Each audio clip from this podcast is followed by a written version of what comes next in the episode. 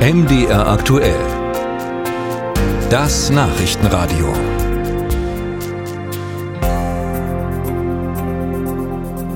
Seit Jahresbeginn tragen die Bauern ihren Protest auf die deutschen Straßen. Der Unmut über die Bundesregierung scheint auf dem Land besonders groß zu sein.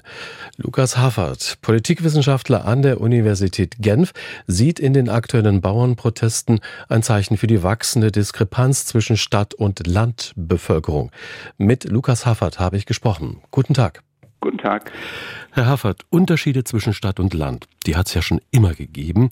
Wie kommen Sie darauf, dass diese Unterschiede gerade anwachsen? Das stimmt, die gibt es wirklich schon sehr, sehr lange, aber die sind im Zeitverlauf mal gewachsen und mal wieder geschrumpft und seit ungefähr 30 Jahren nehmen die wieder zu. Und die nehmen aus ökonomischen Gründen wieder zu. Das hat etwas damit zu tun, dass sich in den Städten die Wirtschaft immer stärker auf die Arbeit mit Ideen an Universitäten, Forschung und so weiter konzentriert. Und das sind Dinge, wo das, die Wirtschaft sich auf dem Land nicht hin entwickelt. Das hat aber auch viel mit kulturellen Fragen zu tun. Also Städte sind heute sehr international vernetzt. Menschen in Städten haben oft sehr internationale Biografien. Und an beiden Stellen sind eben die Unterschiede heute sehr viel größer als vielleicht noch vor 30 Jahren. Stadt und Land sind unterschiedlich geprägt. Da gibt es unterschiedliche Lebensstile, unterschiedliche Werte, Prägungen. Aber diese Unterschiede sind doch per se nicht schlecht oder problematisch. Ab wann wird es problematisch?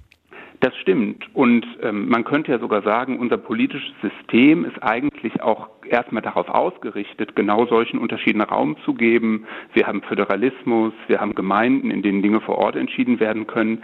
Problematisch wird es dann, wenn Leute das Gefühl haben, dass ihre Interessen eigentlich nicht mehr wahrgenommen werden, dass die politisch kein Gehör finden. Das heißt, dass die Unterschiede nicht fair ausbalanciert werden, sondern dass sich eine Seite systematisch durchsetzt. Und das erleben wir in vielen europäischen Ländern und eben zunehmend auch in Deutschland, dass die Bevölkerung auf dem Land das Gefühl hat, das in Umfragen auch äußert, dass eben diese politische Fairness nicht mehr gegeben ist, sondern dass dann, wenn die Interessen unterschiedlich sind, sich sehr häufig die Interessen der städtischen Bevölkerung durchsetzen.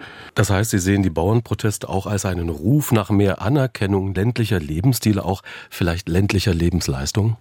Absolut, genau. Das Wort Lebensleistung trifft es hier eigentlich sehr gut. Und ich denke, man muss auch verstehen, dass der Erfolg dieser Bauernproteste ja auch damit zu tun hat, dass die etwas zum Ausdruck bringen, was weit über die enge Landwirtschaft hinausgeht. In der Landwirtschaft arbeiten ja selbst in sehr ländlichen Regionen vielleicht noch zwei oder drei Prozent der Bevölkerung. Aber dieses Gefühl, dass eben zum Beispiel Werte wie harte Arbeit, äh, körperlich anstrengende Arbeit nicht mehr wertgeschätzt werden, nicht mehr respektiert werden, mehr Respekt und Anerkennung verdienen. Äh, das reicht eben weit über den engen Kreis der Landwirtschaft hinaus. Und genau um solche Anerkennungsfragen scheint es mir in diesen Protesten sehr stark zu gehen. Bleiben wir mal bei diesen Anerkennungsfragen. Fördert die aktuelle Politik der Ampel äh, die Entfremdung von Stadt und Land? Wie nimmt diese Koalition in Berlin diese Proteste wahr und wie wirkt das nun wieder auf die Bauernschaft? Ah, ich glaube, wir haben es hier wirklich mit etwas zu tun, wo man zwischen einem konkreten Anlass und einer tieferen Ursache unterscheiden muss. Also natürlich kann man jetzt der Ampel mit dem konkreten Anlass dieser von dem Karlsruher Urteil zur Schuldenbremse ausgelösten Sparmaßnahmen und auch der Art und Weise, wie sie das kommuniziert haben, äh, das geht sicherlich mit der Ampel nach Hause. Da kann man sagen, das hätte die Ampel ganz anders lösen können. Aber die strukturellen Unzufriedenheiten, die strukturellen Konfliktlinien, die reichen viel tiefer und insofern würde ich vermuten, die wären auch früher oder später an irgendeinem Anlass einmal aufgebrochen.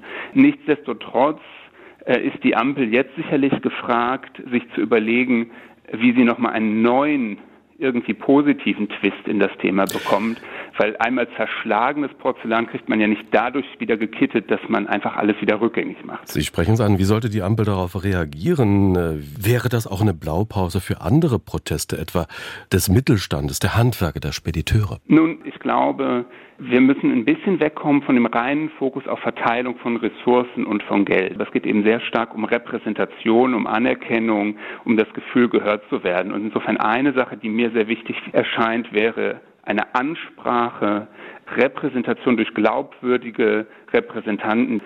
Wir bemühen uns darum, eben nicht immer nur große Bürgermeister großer Städte, sondern auch Landräte mit, mit deren Erfahrungen und in, in unsere Beratungen einzubeziehen. Solche Fragen scheinen mir sehr wichtig zu sein. Sagt der Politikwissenschaftler Lukas Haffer zur wachsenden Diskrepanz zwischen Stadt und Land. Haben Sie Dank für das Gespräch. Herzlichen Dank.